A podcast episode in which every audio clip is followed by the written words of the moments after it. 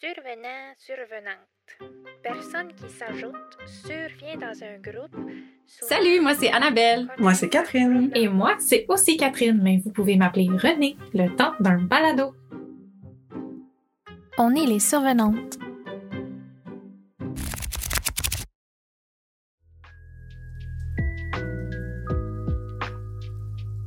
Dans ce deuxième épisode des Survenantes, Renée, Annabelle et Catherine explorent une œuvre phare du féminisme italien, Une femme de Sibilla Aleramo. Paru en 1906, ce roman autobiographique fait écho aux innombrables souffrances que vivent les femmes de l'époque. Utilisant brillamment sa plume comme outil d'émancipation, Aleramo fait état des sacrifices qui lui ont permis d'échapper à l'asservissement conjugal, comme l'abandon de la maternité. Cette rupture que fait Aleramo avec les conventions afin de mener une existence digne lui vaudra de nombreuses critiques. Le roman Une femme sortira de l'ombre au tournant des années 70 et sera traduit dans une vingtaine de pays. Aleramo, décédé en 1960, ne verra donc jamais l'impact qu'aura son roman sur des générations de lectrices. À la fois bouleversant et porteur d'espoir, ce roman demeure d'une grande pertinence aujourd'hui.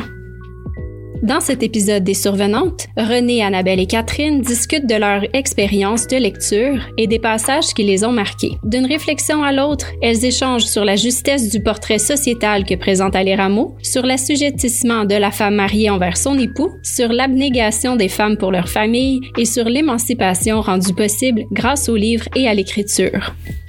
Vous êtes en compagnie des survenantes. Rejoignez notre communauté sur la plateforme Discord afin de discuter de Sibilla Aleramo et d'autres œuvres marquantes d'autrices italiennes. Cet espace de discussion est ouvert à tous nos membres Patreon. C'est grâce à vous et à vos réflexions que nous trouvons les moyens et le souffle pour poursuivre cette grande aventure balado.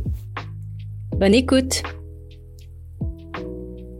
C'est quoi votre rapport vous personnellement avec la littérature italienne ou avec l'Italie ou avec l'italien? René, peut-être pour commencer?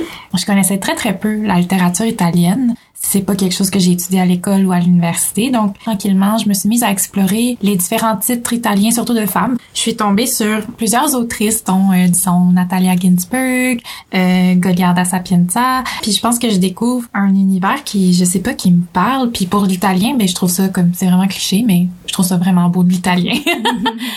L'Italie fait partie des pays que j'aimerais visiter un jour. Personnellement, je ne connaissais pas euh, la littérature italienne avant de vous d'être entraînée dans la vague. Donc, euh, dans les derniers mois, j'ai lu euh, quelques livres là, qui ont été écrits par euh, des femmes italiennes, comme Goliarda Sapienza, entre autres, Elena Ferrante, que je ne connaissais pas. J'ai adoré ça. Moi, euh, l'Italie, c'était ma toute première destination de rêve enfant. Alors, j'avais comme une grande passion pour l'Italie à partir de l'âge de 8-9 ans, je dirais. Puis, euh, ça a été mon premier grand voyage aussi à l'adolescence avec euh, mon école secondaire. Puis, malheureusement, j'y suis retournée qu'une fois depuis pour quelques jours, aller voir une copine à Rome. Mais c'est clair que j'ai envie d'y retourner euh, très bientôt. Je pense que mon intérêt pour les femmes italiennes a vraiment démarré avec Elena Ferrante, que j'ai lu il y a deux ans. En fait, je me suis plongée dans la saga de l'amie prodigieuse que j'ai dévorée en deux mois. Puis ça faisait tellement longtemps que j'avais pas dévoré un mille pages comme ça, même plus que mille pages, je pense, toute la saga. Alors moi, j'ai vraiment une admiration incroyable pour Ferrante. Aussi, l'an dernier, j'ai lu Natalia Ginsburg, qui a un style extrêmement différent, très différent de Ferrante, très différent d'Aleramo aussi.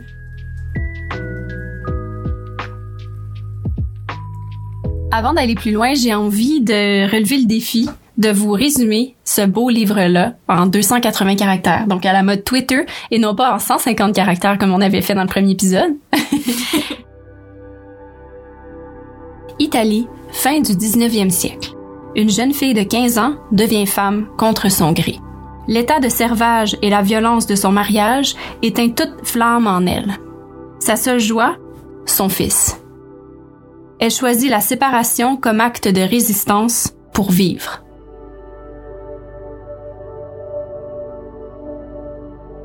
La survenante avec laquelle on a fait connaissance, c'est Marta Felicina Faccio, qui est née en 1816 dans le Piémont et qui a grandi à Milan avant de déménager dans la région des Marches, les Marche, à l'orée de l'adolescence. Marta Felicina Faccio, qui plus tard va emprunter le pseudonyme de Sibilla Aleramo, un nom plume en fait qu'elle choisit pour l'écriture de son premier roman. Elle avait un père qui était très investi dans son éducation, mais qui va se désintéresser progressivement de sa famille alors qu'elle grandit. Elle avait aussi une mère qui est tombée dans une dépression profonde alors qu'elle était à l'adolescence et qui, comme c'est décrit dans le roman, va être par la suite internée. Onadonna a été publié en 1906, comme on l'a déjà dit. Puis ça, en fait, c'est vraiment un bon timing pour la publication du livre parce que c'est un moment important dans le militantisme féminisme en Italie. Ça a été publié à un moment où l'Italie est encore en cours d'industrialisation. C'est une société encore très rurale. c'est quelque chose qu'elle décrit dans le roman. Les femmes ont toujours pas le droit de vote, mais elles militent en ce sens-là. Les suffragettes de l'époque étaient très actives. Il y a Maria Montessori, notamment pédagogue très célèbre, dont les enseignements aujourd'hui sont encore très populaires auprès des parents. Alors Maria Montessori, en 1906, va appeler les femmes à s'inscrire sur les listes électorales, même si elles n'avaient pas le droit. C'est une époque aussi où l'engagement des femmes au niveau syndical va augmenter. Et puis là, ce qu'il faut dire, c'est qu'en 1906, la femme est considérée comme étant encore sous la tutelle de son mari. Elle peut pas demander divorce, elle peut pas avoir de compte de banque à son nom, elle peut pas hériter d'une succession, elle peut pas prendre des décisions légales pour ses enfants. Là, là je sais pas vous, mais moi j'ai envie de mettre le feu.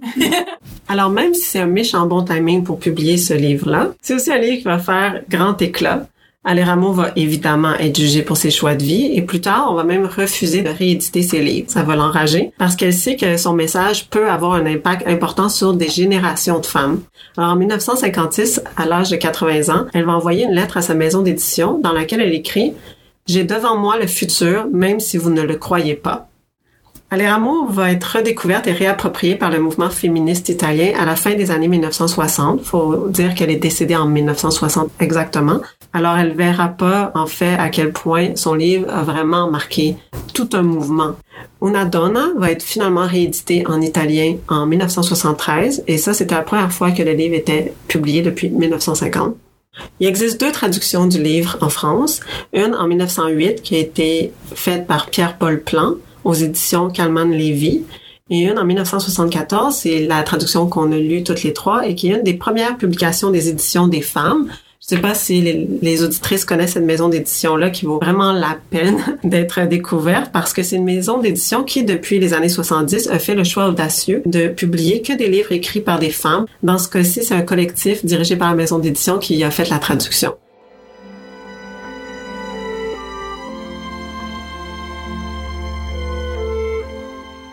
C'est quand même particulier, non? Pourquoi avoir choisi d'appeler son livre simplement Une femme?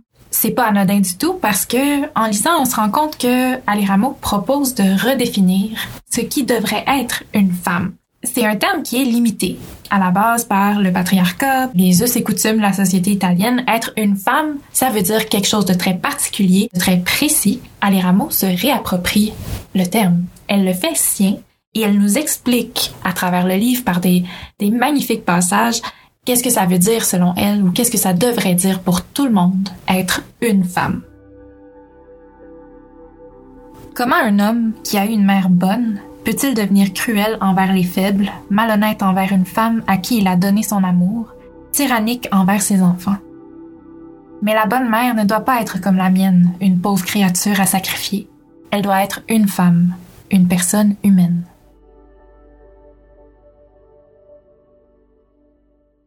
Nous, on aime ça savoir dans quel contexte nos amis lectrices lisent tel ou tel livre.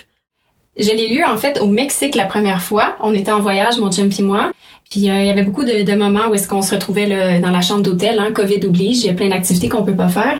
Donc euh, c'est ça a été une une façon pour moi de m'évader aussi, même en voyage. Donc, je l'ai lu en quelques jours seulement. La deuxième fois que je l'ai lu, c'était un peu comme un travail universitaire. J'avais ma, ma liseuse d'un côté, mon ordinateur de l'autre, en train de noter des, des extraits. Là, j'ai vraiment porté attention aux expressions qui étaient utilisées, au style. J'ai fait aussi quelques petites recherches en the side. Vous me connaissez, j'aime ça faire ça. Là, je l'ai lu avec une intention qui était très différente de la première fois. La première fois, j'ai juste plongé dans le livre sans trop savoir à quoi je m'attendais.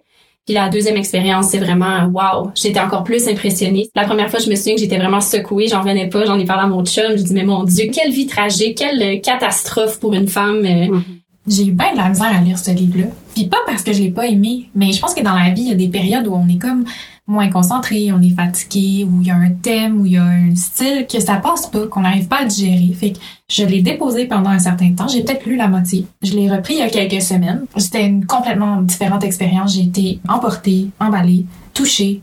J'ai trouvé la traduction excellente parce que je l'ai lu en traduction française. J'ai été euh, vraiment emportée par le récit. C'est comme si je découvrais un autre livre. Donc, ce que j'ai fait, c'est que j'ai terminé le livre puis j'ai repris du début. Ça faisait vraiment longtemps que je voulais le lire, puis on s'était dit que peut-être on ferait un épisode là-dessus. Alors j'ai commencé à le lire cet été, puis là ma fille est tombée malade et elle m'a passé euh, très joyeusement une gastro qui a duré Oh une semaine. Alors j'ai lu Alité euh, sur le divan du salon.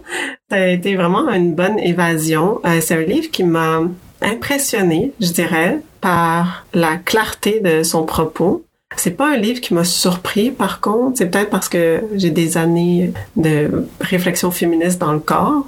Ça m'a pas chaviré au sens euh, oh my god, ça se peut pas des affaires de même. Plus euh, le, le style, oui, l'histoire, la façon qu'elle est racontée, ça c'est vraiment extrêmement bien fait, c'est c'est vraiment frappant.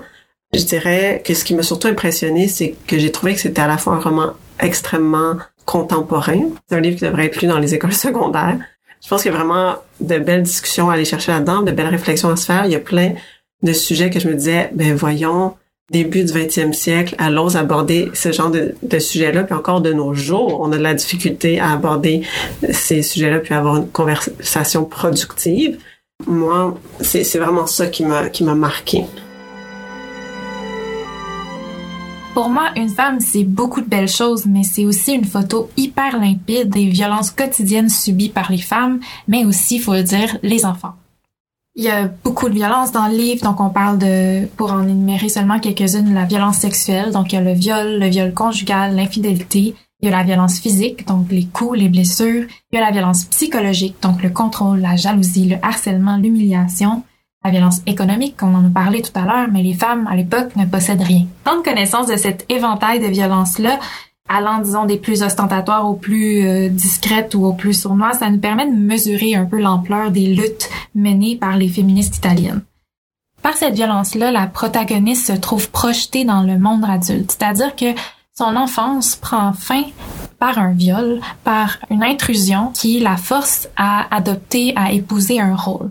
C'est très intéressant dans le livre à quel point quand elle fait référence à son enfance ou quand elle parle des joies ou des choses qui ont peuplé ses heures à cette époque-là, ses journées, il y a la nature, il y a son envie de rire, de jouer, de courir, de nager. C'est un être vivant, c'est une petite personne qui a plein de choses à dire, qui veut vraiment juste vivre sa vie au maximum. C'est très clair comment, dès qu'elle se rend compte que son corps change, que les hommes la regardent d'une façon différente, elle se trouve forcée à épouser un rôle, le rôle d'une femme, puis c'est un peu comme un cul-de-sac. Il n'y a pas d'autre chemin, il n'y a pas d'autre façon de faire. Elle a rêvé d'une vie émancipée, elle veut travailler pour son père, elle, elle veut apprendre. Son père la traite comme si elle était un fils. Il la traîne partout avec lui. Euh, on est vraiment dans une relation quasi égalitaire si on veut où le père va prendre soin de son enfant jusqu'à ce qu'il se rende compte que sa fille peut pas être son fils dans ce, ce contexte-là ou dans cette société-là qu'elle se retrouve à euh, prendre un chemin qui est tout tracé qui est le contraire de ce qu'elle ébauche en parlant de son enfance. Alors René, tu parlais de cul-de-sac, hein? Alors de Beauvoir va dire les portes du foyer se sont refermées sur elle. Ce sera là toute sa part sur terre. À jamais ce mari, cette demeure. Elle n'a plus rien à attendre, plus rien d'important à vouloir. Alors on voit vraiment dans, dans le livre que c'est un peu comme ça que la protagoniste se sent, en fait comme quelqu'un qui est plus protagoniste de rien. Elle est littéralement enfermée chez elle, quasiment prisonnière. Son mari surveille ses moindres mouvements. Elle-même tombe souvent dans une espèce de léthargie. Elle rêve d'écrire, puis que l'écriture et son fils et les visites du médecin parfois qui vient la voir, qui mettent un peu de vie dans le fond dans son existence. Ali Rameau met vraiment bien ça en scène, comment la femme mariée a plus le droit d'exister. Oui, on comprend comment l'institution du mariage à l'époque, c'était une prison pour les femmes. C'est très clair dans son livre. Puis ça m'amène aussi à vous parler de la santé mentale. On comprend donc que sa mère a des problèmes de santé mentale assez tôt dans le livre parce qu'elle vit des crises, elle vit des moments d'angoisse, des moments de très long silence. Euh, on voit des manifestations de d'une possible dépression nerveuse parce que elle s'isole, elle dort beaucoup. Donc tous les événements avec le père, euh, l'adultère et tout ça fait en sorte que la mère est complètement euh, délaissée, même qu'elle elle ne se reconnaît plus dans ses enfants, elle sent que ses enfants ne lui accordent pas d'importance, elle se sent rejetée par son mari. Donc étant donné que le mariage unit la femme à l'homme et puis la femme devient la propriété si on veut de l'homme, qu'est-ce qu'elle est en fait, qu'est-ce qu'elle devient si ses enfants et même son mari ne veulent plus d'elle? Puis dans le livre, il y a des parallèles intéressants que Ale Rameau fait entre sa vie de femme mariée, sa condition de femme mariée et celle de sa mère. Donc au départ, on comprend dans sa jeunesse qu'elle n'est pas très proche de sa mère. Elle s'identifie beaucoup à son père. Et dans sa vie adulte, une fois mariée, euh, on comprend qu'elle fait des parallèles avec sa vie, les tragédies, les douleurs, les souffrances qu'elle vit et celles que sa mère a vécues. La narratrice écrit à sa mère Va, maman, va, Obéis à la décision de ta conscience. Respecte par-dessus tout ta dignité. Maman, sois forte et résiste. Loin de nous dans la vie, en travaillant, en luttant. Conserve-toi pour nous, de loin. Nous saurons bien comprendre ton tourment de maintenant. Épargne-nous le spectacle de ta lente défaite ici, de cette agonie que tu sens inévitable. Moi, c'est quelque chose qui m'a vraiment marqué, cet aspect-là, comment euh, l'abnégation, le sacrifice, c'est quelque chose qu'on impose aux femmes. Être femme, selon ce que la société veut, selon les normes de la société, c'est se sacrifier, c'est renoncer à soi-même. Ale Rameau s'élève contre ça. Elle va même dire, faire dire par la bouche d'une des amies de la protagoniste vers la fin du livre, la résignation n'est pas une vertu. Elle va aussi réfuter notamment la notion de sacrifice pour les femmes, et on pourrait même de nos jours dire pour tous les parents qui se sacrifient eux-mêmes pour leurs enfants. Elle va parler d'une responsabilité plutôt de travailler à son bonheur propre pour pouvoir inspirer la génération future. Une des choses qu'elle reconnaît de sa mère, c'est que sa mère avait aucune façon de s'épanouir, elle avait aucun cercle social autour d'elle, mais aussi que c'était une femme extrêmement intelligente. Elle va la décrire comme ayant une imagination vive et brûlante. Et le problème, un peu, on a l'impression, c'est qu'elle n'est pas arrivée à faire une œuvre productive ou une œuvre créative de son talent. Elle a été résignée un peu à vivre comme un bibelot dans la maison de son mari et de ses enfants. C'est un aspect que j'ai trouvé vraiment intéressant parce qu'on voit dans le livre comment la condition de sa mère se reflète dans sa propre vie à elle, comment elle-même elle est poussée à la folie. Alors, Una Donna, c'est aussi le récit d'une femme qui adore son enfant, mais qui va choisir quand même de s'en séparer pour être libre. Alors tout au long du livre, elle va insister sur son amour complètement fusionnel pour son fils. Ça, c'est une des grandes thèses de ce roman-ci, comment il est bon pour l'enfant, en fait, de voir sa mère s'épanouir. Elle va écrire ce livre en quelque sorte pour son fils, pour lui faire comprendre son choix. Il me semblait qu'il disait je sens que tu travailles aussi pour moi, maman. Je sens que tu t'épanouis, que tu t'exprimes, que tu vis. Et pour cela, que tu deviens puissante et bonne, que tu me prépares une existence puissante et bonne.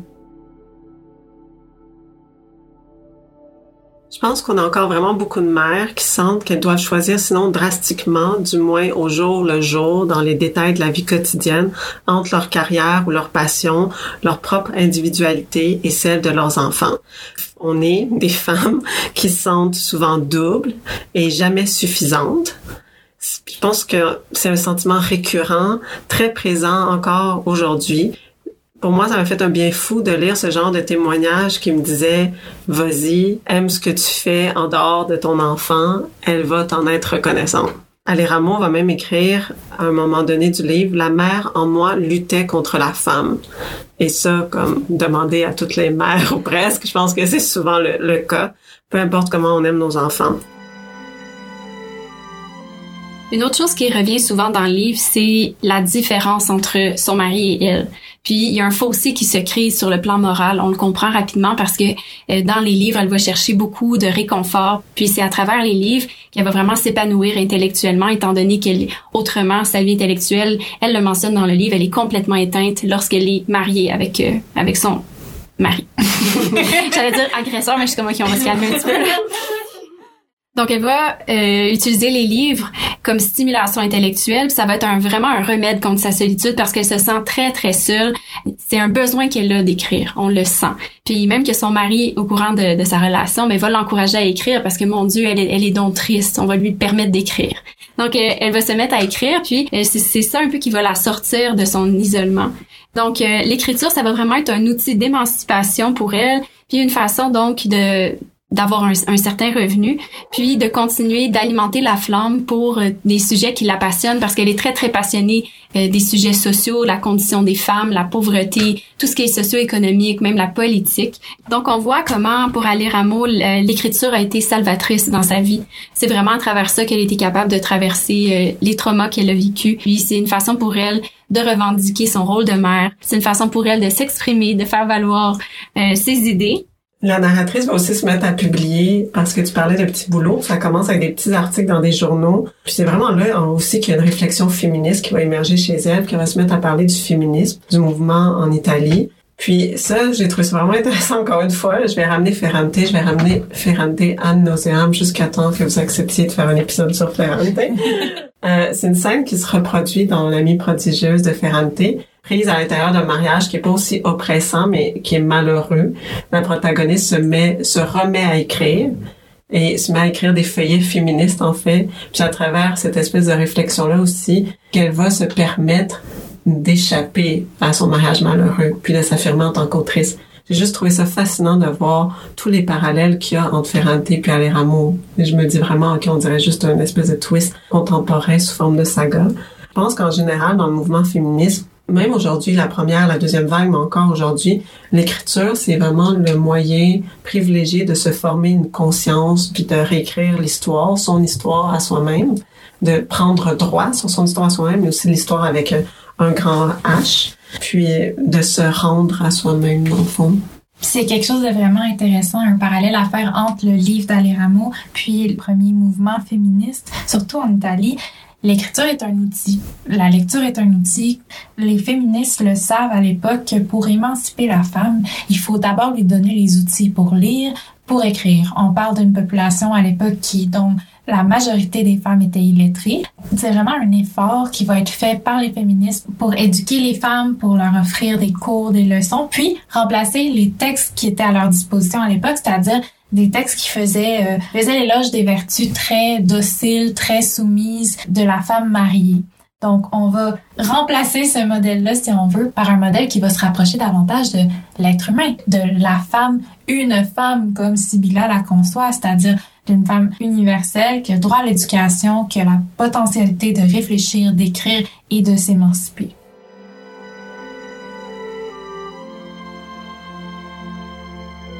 Chaque fois que je termine de lire un livre, c'est sûr que j'ai mes idées, j'ai mes opinions, il y a des choses que j'aime et que j'aime moins, mais j'aime ça aller lire les critiques en ligne. J'aime ça aller voir les commentaires qui sont laissés. Est-ce qu'il y aurait des bémols ou des, des choses qu'on a moins aimées dans le style d'écriture euh, de Una Donna? Je pense que à ma première première lecture, j'ai un peu été euh, irritée par euh, le style, le ton très lyrique avec des envolées un peu à saveur universelle. En fait, c'est une chose qui est reprochée dans ce livre-là, c'est que ça se lit un peu comme un journal intime. Il y a beaucoup de points d'exclamation, des points de suspension. Alain Ramos finit souvent des phrases par euh, pauvre femme, pauvre femme. Mais en même temps, j'apprécie ça aussi. Donc c'est un bémol, mais pas tant que ça. C'est une façon vraiment de nous faire comprendre l'état émotif dans lequel elle se trouve ou dans lequel elle se trouvait quand elle décrit ces passages-là.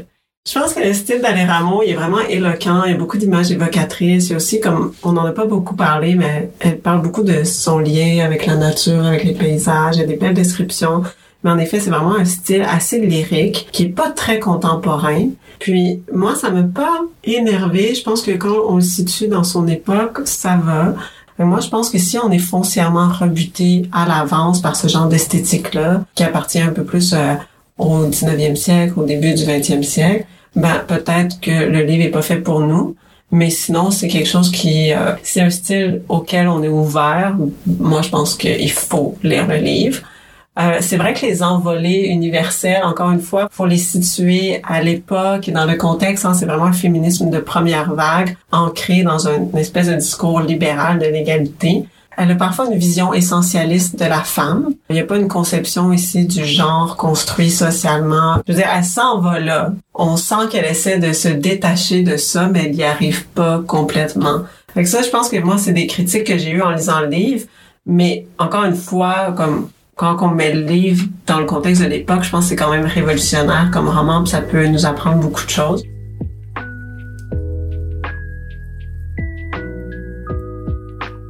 Una Donna, la version originale du roman de Sibylla Aléramo, a été publiée pour la première fois en 1906. Une femme, sa traduction française réalisée par un collectif de la Maison d'édition des femmes, paraît en 1974. Cette traduction a d'ailleurs été rééditée en 2007. Nous avons été chamboulés par les épreuves difficiles dont nous a fait part Aléramo dans son roman autobiographique. Plus d'un siècle nous sépare de la parution originale d'une femme, mais les enjeux soulevés par Aléramo sont malheureusement toujours d'actualité. Sa plume, à la fois puissante et sensible, nous a permis de vivre de l'intérieur le combat mené par une jeune femme pour échapper à son destin, un affranchissement qui se fait au prix de son rôle de mère. Nous espérons que vous avez apprécié cette incursion dans la littérature féministe italienne du 20e siècle. Dites-nous, connaissez-vous cette œuvre d'Aléramo? Connaissez-vous d'autres romans autobiographiques qui empruntent des sentiers similaires à ceux parcourus par Aléramo? Faites-nous part de vos impressions et de vos lectures. Nous sommes impatientes d'échanger avec vous à ce sujet. Notre espace de discussion Discord est ouvert à tous nos membres Patreon. Vous pouvez également nous retrouver sur Instagram ou visiter notre site web. Être membre des survenantes sur Patreon, c'est aussi avoir accès à une série de mini-épisodes ainsi qu'aux bloopers de chaque saison. C'est recevoir une liste de recommandations littéraires à la sortie de chaque épisode et pouvoir nous demander des suggestions de lecture personnalisées à n'importe quel moment. C'est aussi la chance d'être salué en fin d'épisode et de participer à notre processus de création en répondant à nos sondages. Surtout, nous offrir votre soutien, c'est contribuer à la vitalité de ce projet balado et nous permettre de mieux concilier la famille, nos jobs et notre travail créatif. Vous nous permettez aussi de conserver notre indépendance, de débourser les frais nécessaires à la production et de continuer de vous offrir du temps d'écoute de qualité. Vous venez d'entendre le deuxième épisode des Survenantes, une création balado de Catherine, Annabelle et Catherine. René a monté et mixé cet épisode. La musique est distribuée sur zapsplat.com. Un merci tout spécial à Alice pour le prêt d'équipement, à Angela Scoulon pour le graphisme et la création de notre merveilleux site web, ainsi qu'à notre photographe Clémence Lenné.